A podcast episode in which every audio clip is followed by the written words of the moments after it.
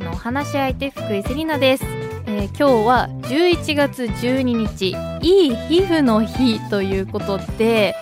私ですねあのもうなんで今日もうぴったりじゃないかっていうぐらいいい頃の日なんですけどついあの先週のあの土日に韓国に行ってめちゃくちゃ美容してきたんですよ。でね初めてあの注射をねあの顔にブスブス刺す系の あの注射をねブスブス刺してあの肌にいい成分を入れまくるっていう美容をやってきたんですけど多分美容に詳しい人は知ってるあのポテンツァっていうポテンツァしてさらにそこに再生因子を入れるみたいなあの最先端の医療美容をやってきたんですけどマジで肌変わりすぎてびっくらこいた。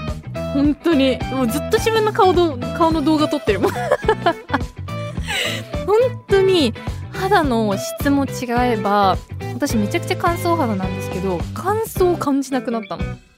それが一番でかくって乾燥を感じすぎてその常にミストみたいなあの保湿ミストを持ち歩いてたんですけどもう保湿ミストの蓋なくなったけど全然気になんないの。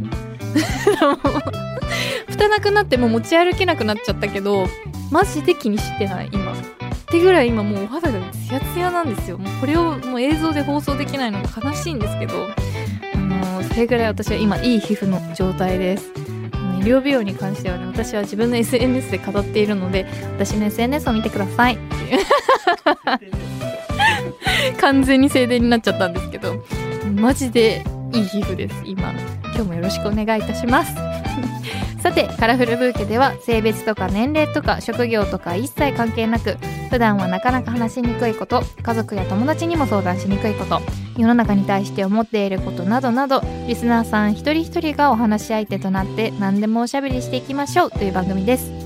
そして今日はこの後女性の生涯における健康をエビデンスに基づいてサポートするをミッションに掲げて活動されている助産師で起業家の関まりかさんとお待ち合わせしております。お楽しみに。さ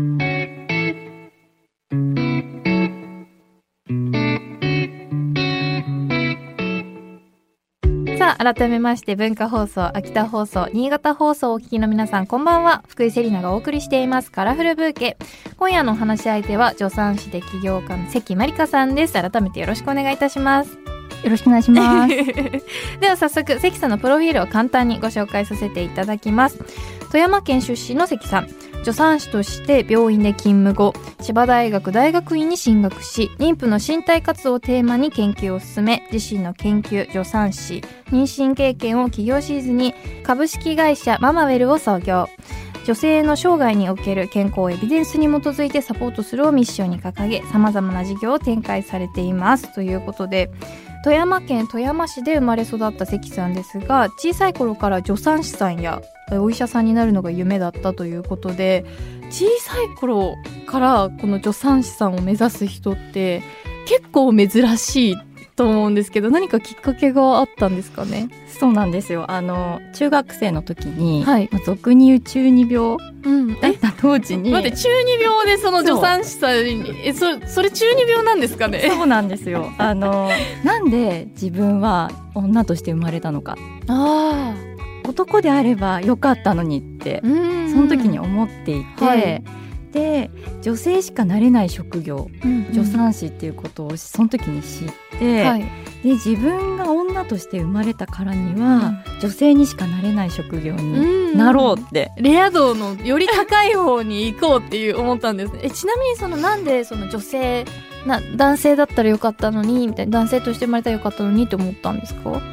おそらくあの生理の痛みが毎月来てて、はい。でこれが勉強とか部活の妨げになってるなってその時に思ってたと思うんですね、はい。それでだと思います。いやーでも痛みが早く出る。私はその結構20代後半になってきてからそれを経験したんですけど、うん。中学とかでしかもテストとかの期間も決められてて、それでもう痛みがあったらしんどいですよね。いやでも確かに助産師さん女性しかなれなくてレア度高くてうん。もういいですねめちゃくちゃ。でそのその助産師さんになろうと思ってその後に実際に助産師さんになって分娩直接介助が100件以上経験されているということでめちゃくちゃベテランさんだと思うんですけど なんかこう助産師さんって私どういう気持ちでこう取り上げてるんだろうっていうの、ま、前からものすごい気になっててこう立ち会ってる時ってどんなこと考えてらっしゃるんですか、あもうそれこそ安心安全にうん。埋めるようにサポートしないとっていうそこが第一に常にありますうん、ね。うんうん。いやなんかその周りではやっぱりこの女あの出産をする子たちがすごく私の世代は増えてきて、で出産の経験の話とかめちゃくちゃ聞くんですよ。うん。でもそうすると助産師さんが肝だね。って言われる。毎回。本当に毎回言われるんですよ。だからこの出産する時に赤ちゃんの頭が出てきて、その頭の、ま、回し方とかそう。え回すちょっと回したりしたり、ちょっと引っ張ったりしたりとかするらしくて、まあらしくてとか言って助産師さんに言うのはおかしいんですけど。そうなんですよ。それでこうつるっと出てこれるかどうかが決まるっていうのをもう計算部さんから聞いてそれは本当ですか？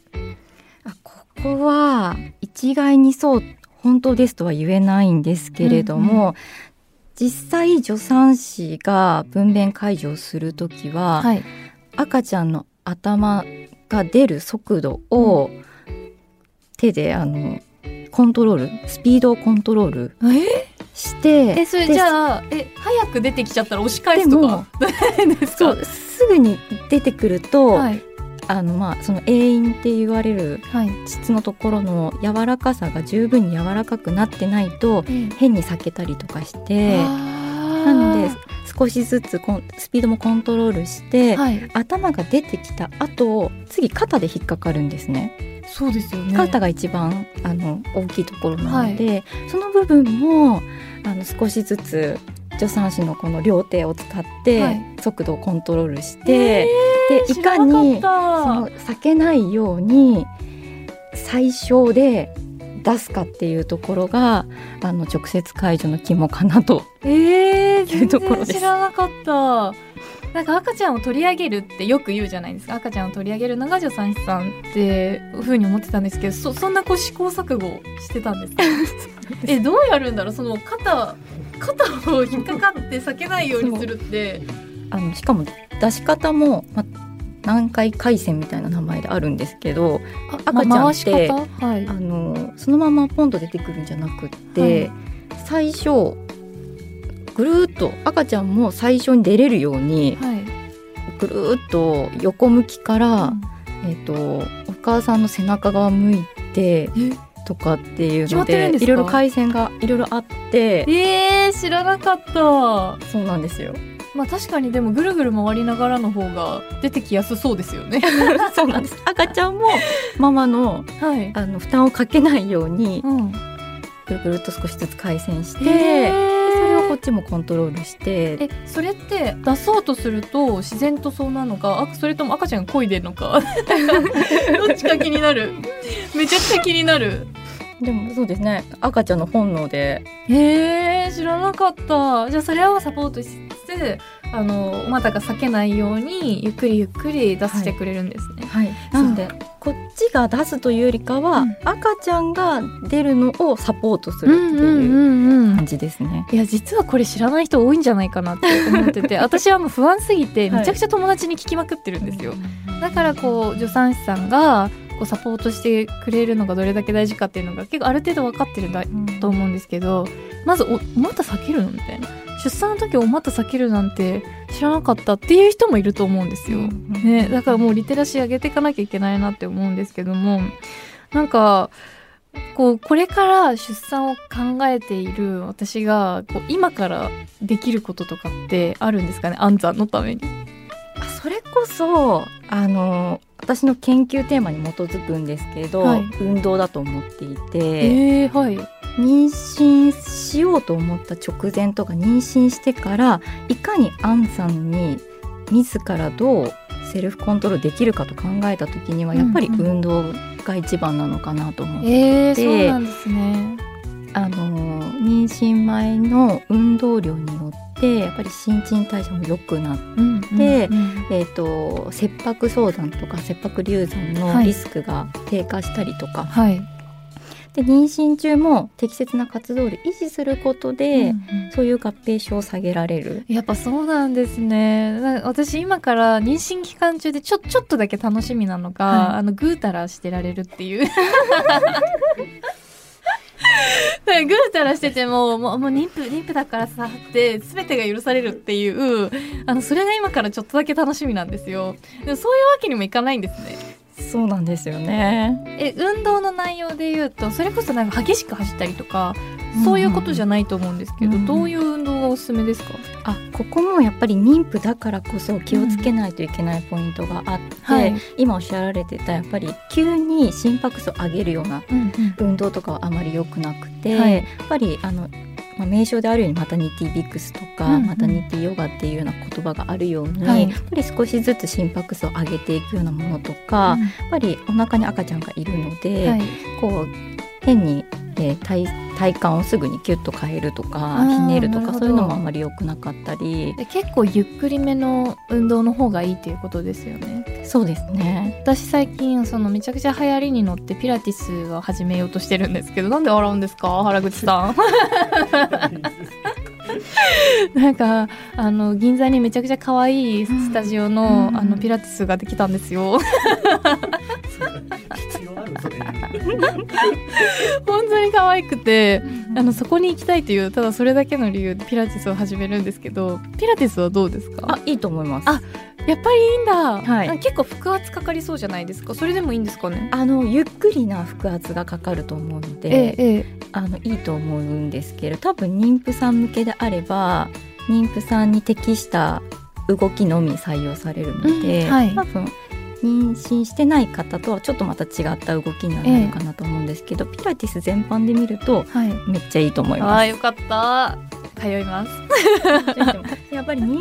婦さんの中ではあの運動と言われても何したらいいかわからない、ん。で歩くのは嫌いでで、はい。自転車も乗れないしそうですよね。あのなのであの、まあ、妊婦さんの好みに合わせた運動動画っていうのも提供していて、えー、そうなんですね。マタニティビックスとかはいマタニティヨガっていうものを提供して、かでかつ室内でできるはい。ものをめちゃくちゃはい、作ってますのであのサービス利用された時にはぜはい。ひ見ていただきたいなといや思ってます。本当にそうですよね。なんか私は結構運動習慣がもともとあるタイプなんですけど逆まあ、運動習慣があってもその妊娠中にしたらいい運動っていまいちピンとこないので、うん。そういう動画は本当にありがたいですね。あのこの後まだまだお話伺いますがここで関さんからのリクエスト曲をお届けしたいと思います。どんな曲をセレクトしていただいたんでしょうか？はい、えー、美和さんの、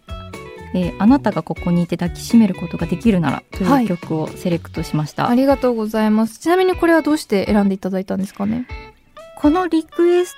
ト何かありますかと聞かれた時に、はい。この曲がパッと浮かんで、ええええ。というのも以前、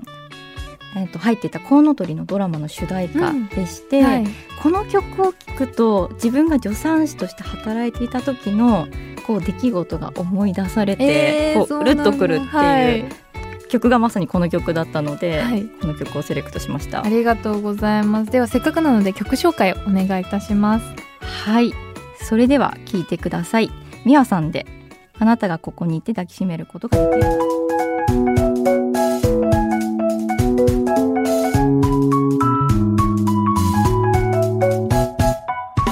セリナがお届けしていますカラフルブーケ引き続き助産師で起業家の関まりかさんとおしゃべりしていきます。よろしくお願いいたします。お願いします。今のあの合間のお話もねもう皆さんに聞かせてあげたいぐらいが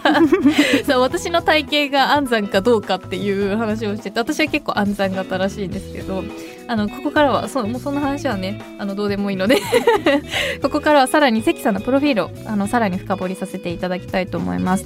で助産師として病院で勤務した後に千葉大学の大学院に進学されたそうなんですが一度勤務されてから大学院に行くっていうのって、まあ、今の日本だとちょっと結構レアケースかなって思うんですけどどういう目的で大学院に進学されたんでしょうか？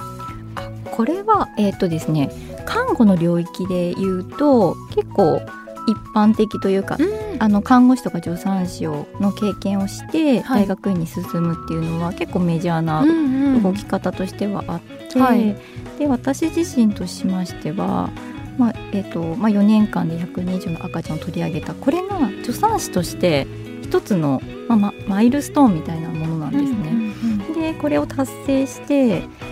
でその時にふと、まあ、今まで助産師として勤務してた中で常々多くの妊婦さんが流産とか早産を懸念して、うんうん、体を動かすことを控える傾向にあるということを実感して、はい、でこの背景にはやっぱり妊婦さん自身も正しい情報を得られていない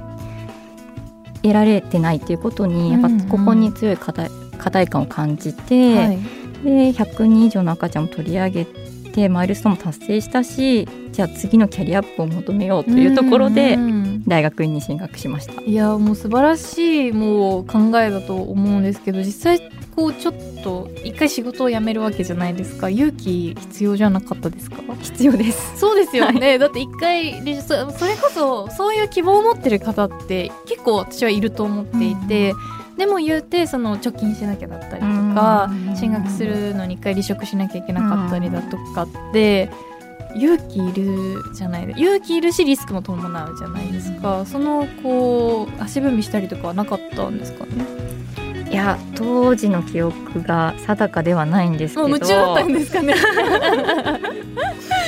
でも勇気はいりましたね、うんうんただ、えっと、看護師とか助産師は基本離職しても、まあ、職があの引く手あまたなので、ねはい、全く職がない状態にはならない。うんうん、ででも大学院進学ためのお金みたいなところで多分、うん、いろいろ悩んだと思います。うんうん、そうですね。あの奨学金とかは借りずにもうご自分で貯められていったんですかね？そうですね、うんうん、ある程度貯めてはいたんですが、はい、あの奨学金ではなくてなんだっけな。あの授業料免除とか受けれる条件にあそういうのがあるんですね。はい。うわそれ知りたい。えちなみにあのどれくらい免除されるもの？あこれはもう修士も博士も全額免除でいけて。それどういう条件ですか？多分あの収入があんまないですよとか、うんうん、はい、それをしゅもう証明して。証明してですね。でかつ博士に関しては、はい、あのえーと、2年生の時にあの JST っていうあの日本学術振興会っていうところに申請して、はい、あの研究費と生活費をいただける制度があるんですけど、はい、それに通ったので、むしろあの研究費生活費いただきながら研究もできたっていう、めちゃくちゃいいですね、はい、まあきっと多分あの倍率も高いんでしょうけどもう応募するのはただですもんね。そうですね。だから一回トライしてみるのはありですよね、うんうん、すごい。めちゃくちゃいいことを聞いたんですけどじゃあ実際その研究が始まってこうどういう学生生活を送られてましたか？大学院なので、はい、まあ、本当に研究に多くの時間を費やす、はい、で合間にアルバイトをして非常勤で助産師として働いて、夜勤をしてめっちゃ大変じゃないですか。しかもその最初その18で入って22とかで卒業する年じゃの年齢じゃないもっと上がってからやるわけじゃないですか、はい、もうだいぶきついですよね。そうですよね。ややばいそれは。でもこう途中でへこたれたりとかそういうのはなかったんですか？ねあそれはなくておそらくやっぱり研究室のメンバーと、まあ、楽しく生活を過ごすことができたっていうのは大きいかなと思いますしかも大人になってからのそういう、ま、もう一回学ぼうってしてる人たちってただ大学に来てる人たちとまた違う志を持たれてる方たちじゃないですか。めちゃくちゃ熱い仲になりそうです、ね、そうなんですよ、うんうん、あの研究テーマで熱い議論を交わせるっていうのは居酒屋とかで。大学生とは違う。そうですよね。いやめちゃくちゃ楽しそうでその大学院ではこの妊婦の身体活動をテーマに研究を進めたそうなんですがこちら具体的な内容をお聞きしてもよろしいですか？はい、はい、あのー、修士では妊婦さんにインタビューをして実体験を聞いてで妊婦さんには何が起こっているのかっていうことを理解して、うんうん、であの看護の方向性を見出すっていうことをやったんですね。はい、で博士論文ではその修士論文の研究をベースに妊婦さんの健康維持につながるプログラムを開発してはい。実際に妊婦さんに介入するという研究を行いましたね。はい。えそれってその実際に妊婦さんをモニターさんみたいなのを募集してやられると思うんですけど、はい。何人ぐらいの規模で研究されたんですか？ねえー、と修士論文では25人ぐらいの方にご協力いただいて、はい、え25人ずっとその妊娠期間中ずっとモニターしていくってことですか？えーとですね、修士論文では一度のインタビューだけだったので、ずっとモニタリングすることはなくて、えええ博士論文ではある一定期間モニターさせていただくので、はい。あのーそうですね何十人の方々にはい。ご協力をいただいて、ちょっと数週間研究協力いただいて、はい、はい、介入研究をしましうた。わーなんかそういうのってこうなかなかねその妊婦さんも実際デリケートな時期じゃないですか。こうなかなか協力するしてくれる方っていうのを詰めるの大変じゃなかったですか？これは結構意外にもはい。予想以上に、あの皆さん参加に応じていただいて、えー、はい。というのもやっぱりあの運動したいけどどう動けばいいかわからないいとか。やそうですよね。はいむしろ動いていいんだろうかみたいなところがやっぱり悩みとしてあって、はい。実際病院ではそこまで指導もされていないっていうところがあったので、協力に比較的こうスムーズに応じていただけたのかなと思ってます。うんうんうん。でそんな大学院の研究を得てご自身の会社株式会社ママを起業されたということでもう大学もう助産師さんから辞めて大学院に行って起業っていうすごい行動力がもうめちゃくちゃすごいなと思うんですけどもそのこうアグレッシブさというか原動力というのはどこから来るんでしょうか？どっから来るんですかね。だから結構その起業されてる方とかって最近こうネットに出てくる人たちは結構バキバキバキな人が多いというか、なんか前に出てやるぜみたいな、こうなんて言うんだろう。イノシシ型の人が多いと思うんですけど関さんってやっぱお会いするとすごく朗らかな感じでなんかこうパッパッと見はそんなに「え行くぞ!」みたいな感じは分かんないんですよ。でもこう心の中に熱いのを持たれてるっていうのはなんかこう原動力が中にふつふつとあるのかなって思うんですけど、ああ私自身あのよく助産師時代に言われてたのは、もうイノシシのようだねとは言われていたのでそうなんですね。じゃあこう長く関わっている方たちにはそのイノシシの部分が出てるんですね、そうかもしれないです。うん、えこうそのそのイノシシはどこから湧いてくるんですかね、どうですかね。そうですね。あの起業のきっかけになったのはやっぱり大きなきっかけが一つあって、ええあの博士号を取得したらその後キャリアどうしようって、うん。で考えた時に一般よくある道は大学教員になることなんですけど、はいそれじゃないなと思っあて。ーそうなんですね。で学校でただ教えるっていうよりははい、で自分の研究経験生かして何か仕事できないかなと漠然と考えていた時のはい。こ時翌日に千葉大学の起業家プログラムの案内メールがはい。届いたんですね。めっちゃ。翌日に届いて。天使の声じゃないですか。そうなんですよ。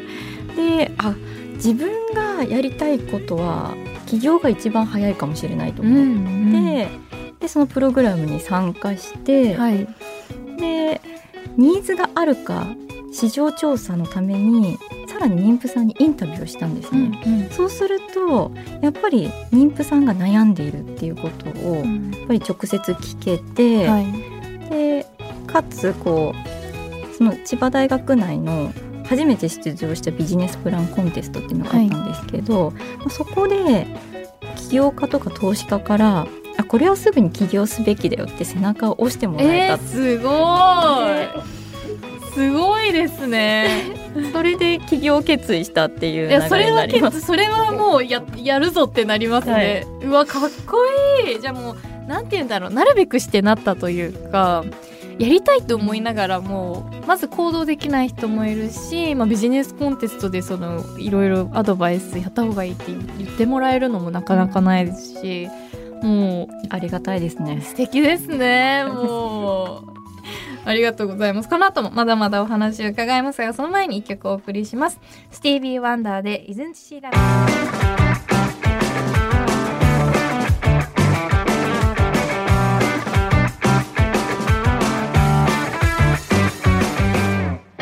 放送秋田放送新潟放送をお聞きの皆さんの週末にちょっとした彩りを福井セリナがお届けしています。カラフルブーケ引き続き助産師で起業家の関まりかさんとおしゃべりしていきます。よろしくお願いいたします。お願いしますえ関さんが代表を務めるナノエルは女性の生涯における健康をエビデンスに基づいてサポートするをミッションに掲げてさまざまな事業を展開されているということなんですがまずはそのミッションもう企業理念についてあの詳しくぜひお聞かせください。はい。あの当社のビジョンが、女性がより健やかで快適に暮らせる社会を実現するということを掲げて、ミッションは今おっしゃってくださっていたミッションを掲げていますと。はい、であの今提供しているサービスがその助産師とヘルスデータを掛け合わせた日本初の妊婦伴走サポートサービスなんですけれども、うんうん。これが当社のミッションのまあ具現化1号でして、でこのサービスでは正常経過から逸脱する妊婦さんをはい。減らしたい、で最終的には全ての妊婦さんの健康維持を成し遂げるっていうことを目指して、はい、サービスを提供しておりまして、はい。であのー妊婦さんそして働くママさんに対してこう予期せぬ休職とか離職を防いで、こう妊娠育児がキャリアの成長を妨げるはい要素にならないように支援していきたいということを目指していますね。ありがとうございます。いや、それこそ、あの、私薬剤師なんですけど、はい薬剤師として働いていた時に。あの、めちゃくちゃバリバリ働ける、もうその管理薬剤師で一番トップの役職やられてた方が妊娠されて。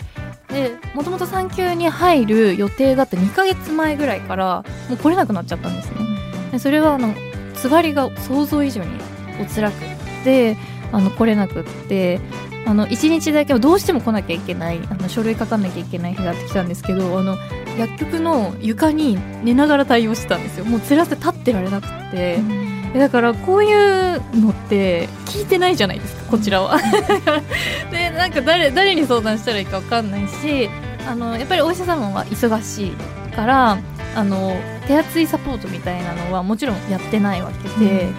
なんかこれもう自分がもしなったら誰に相談すればいいんだろう頼るしかないのかなってすごい不安になったんですよ。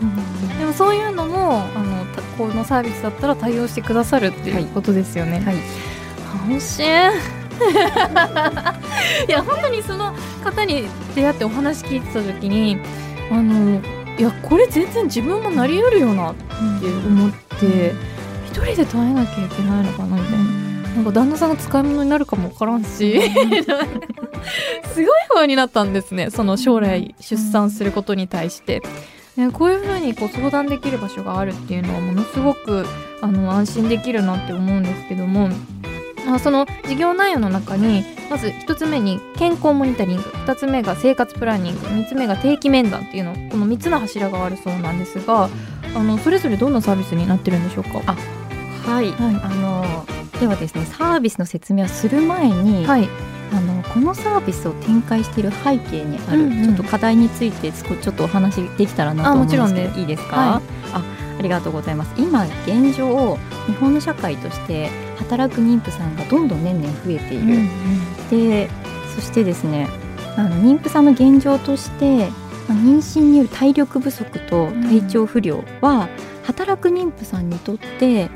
就業継続するの困難な原因となっていますと。はい。で統計データによると妊婦さんの3人に1人がはい。切迫早産と診断されるという報告も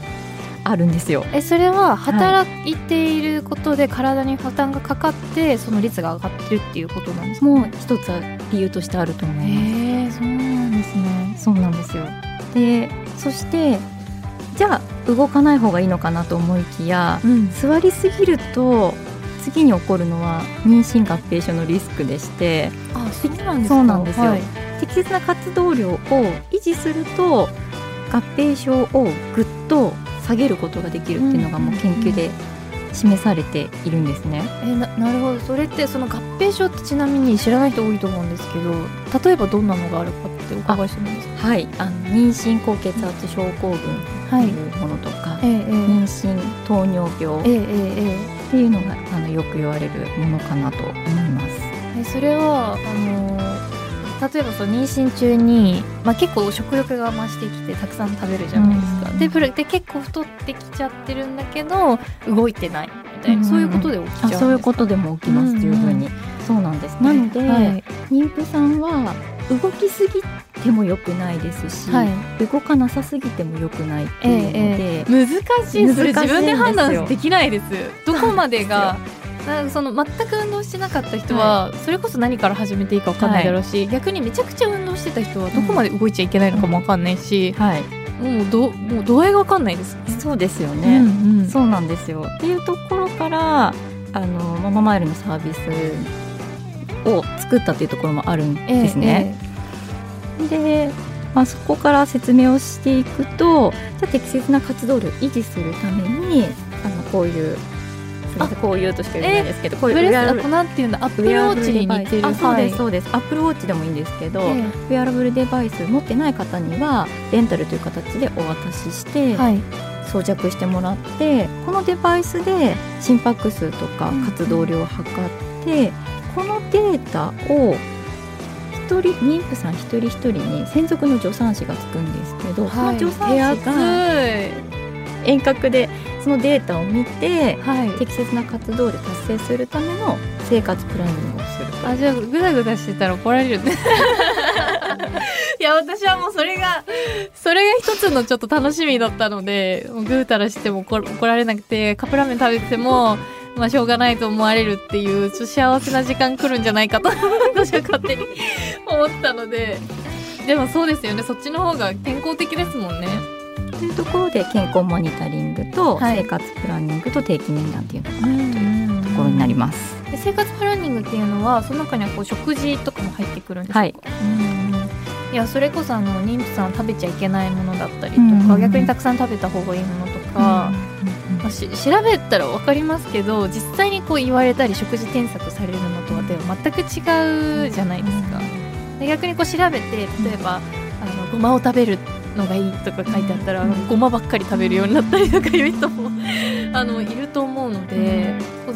添削してもらえるっていうのは本当にありがたいことですよね。まあここに関してはあの一定の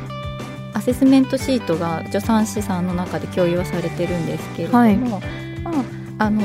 共有はされているんですけれどもそれよりそれ以上のことはあのその一人一人の専属の助産師の力量に任せられているというところになりますね。あちなみに最近あのツイッターで見てて気になったのがそのカップラーメンとかしか食べれないくなっちゃう、そのつわりの時とかで、カップラーメンしか受け付けないうんうんうんうん。方もいらっしゃるっていうのを最近知ってそういう時ってカップラーメン食べていいんですか、そうですよね、うん。あのー妊婦さんってなると妊娠してない女性に比べてより塩分制限があるっていうところで。もで、それはそうですよね。お腹に赤ちゃんがいて毎日カップラーメン食べてたらうん。さすがにダメだと思うんですけど、なんかそのあのインスタのリール動画か忘れちゃったんですけどそのつわりがひどすぎてカップラーメンを食べてる映像が流れてたんですよ。でもコメントでえその赤ちゃん大事にしたいんだったらカップラーメンなんて食べてんじゃねえよみたいな感じでめっちゃ叩かれ、うん。半数の人が叩いてて、うん。でもう半数のコメントが「いやお前妊婦なったことねえだろ」みたいな感じで、うんもうこれしか食べれないんだよこっちはみたいな戦ってたんですよね、コメント欄で、うん。実際本当に自分だってカップラーメンしか受け付けないっていうこと起き起こりうるわけじゃないですか、そういう時どうしたらいいんだろうっていうのって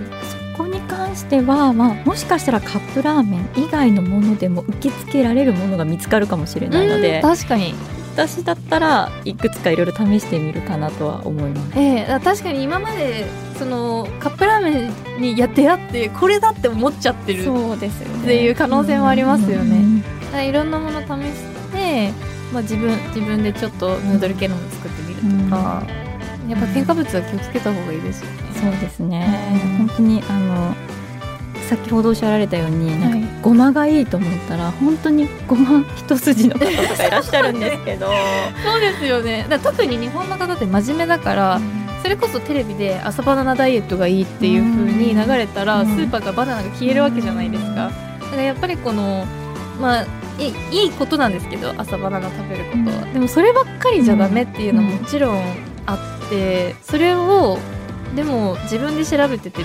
一回バナナがいいと思っちゃったら知らない間に続けちゃってたりとかするわけじゃないですか、うん。なんかそれをしっかり添削してもらえるって、いやめちゃくちゃ大事だなっていう、ですね。はい。多分こ多分助産師どの助産師にも根底にあるのがバランスよく食事をとろうというところなので、うんまあ、そこを大事にあのサポートできるかなと思います。うんうんうんなんかこう実際そのサポートをしていた中であのこう思い出に残っている妊婦さんというかこうケースみたいなのってありますか？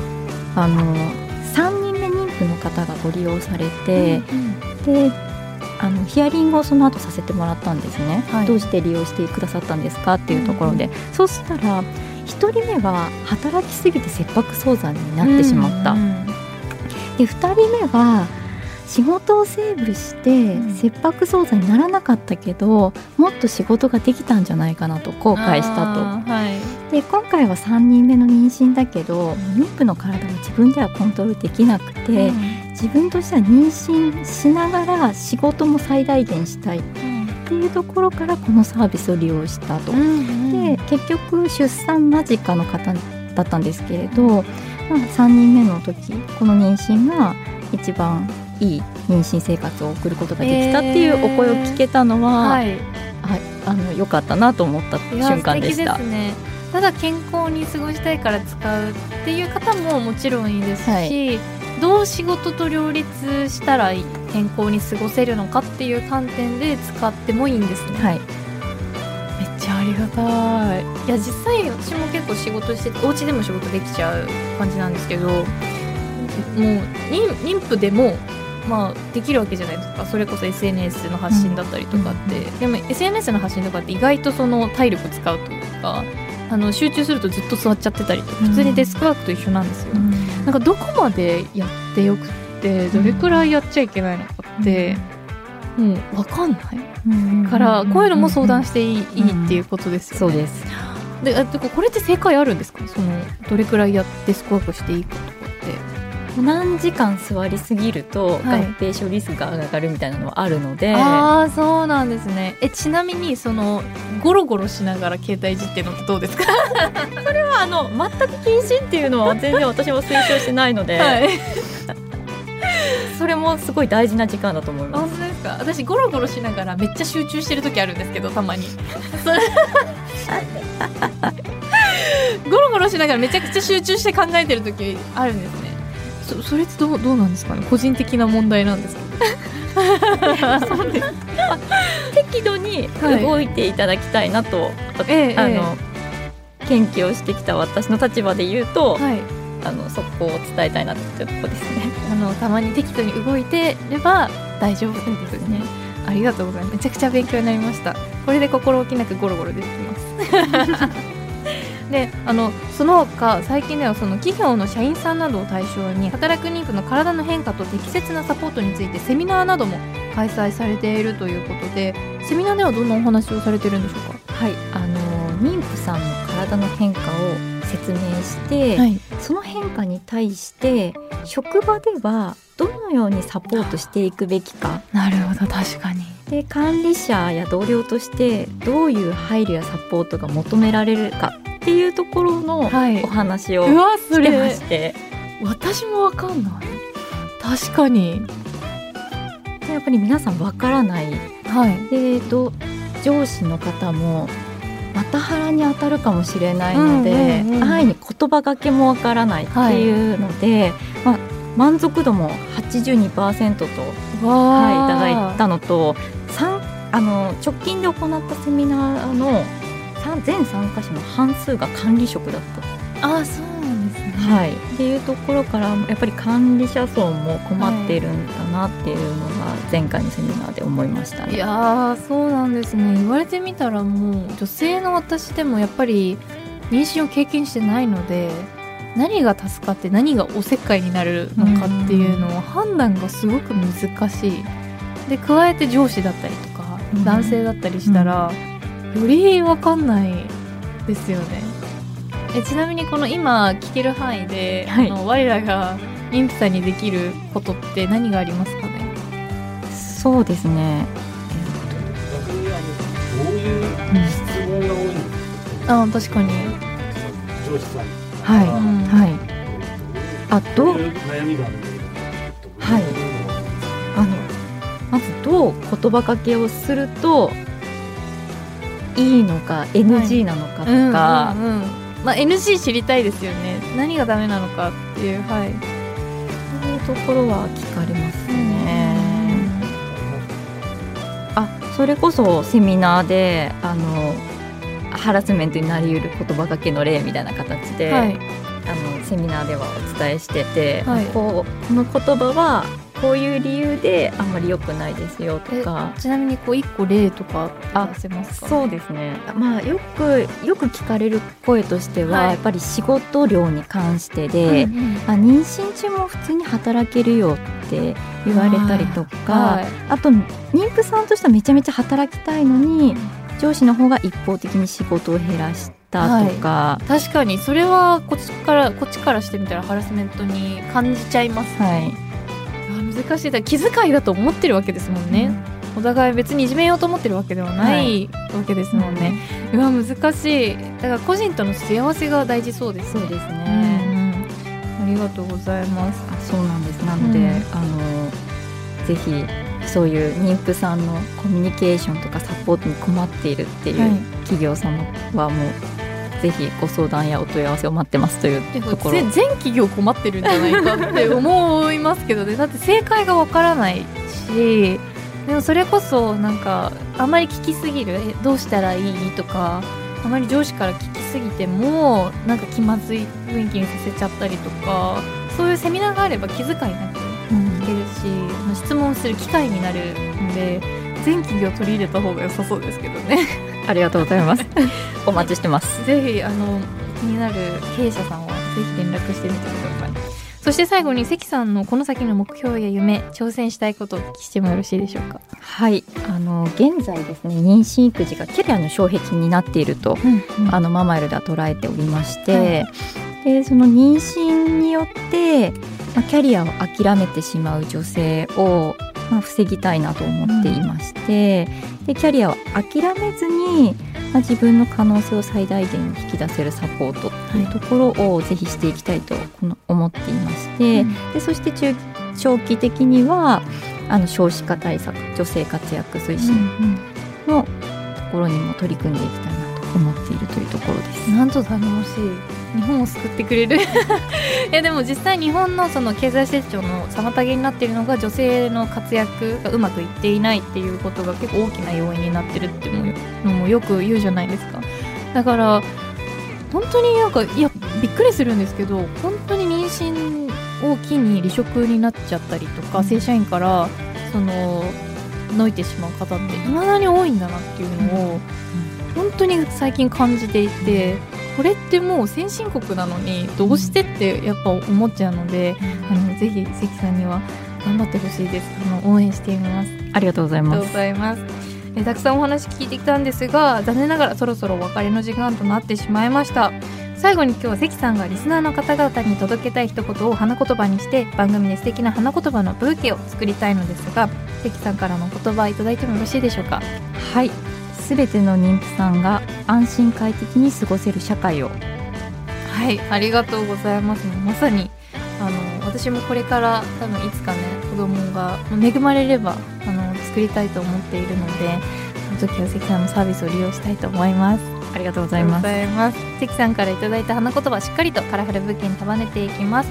さあそしてお知らせなどございますでしょうか？はい、あの現在経済産業省のフェムテックサポートサービス実証事業中でして、日本全国の妊婦さんは来年2月まで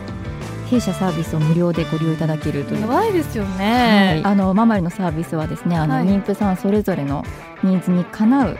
サービスとなってますので、ぜひラジオを聞いている妊婦さんやあのお知り合い妊婦さんがいらっしゃいましたら、ぜひママイルとあの検索していただいてあのお申し込みお問い合わせいただけると嬉しいです。お待ちしてます。はいありがとうございます。ちなみにそれはあの妊娠してから出産するまでのサポートもできますし、はい。産後もサポートできますし、はい。現状産後6ヶ月の方もご利用されています、そうなんですね、い、やあの家族にその旦那さんのあのご兄弟がもうちょっとで出産なのでちょっと紹介してみます。お待ちしてます、はいありがとうございます。というわけで関さん今日はお話ありがとうございました。ありがとうございました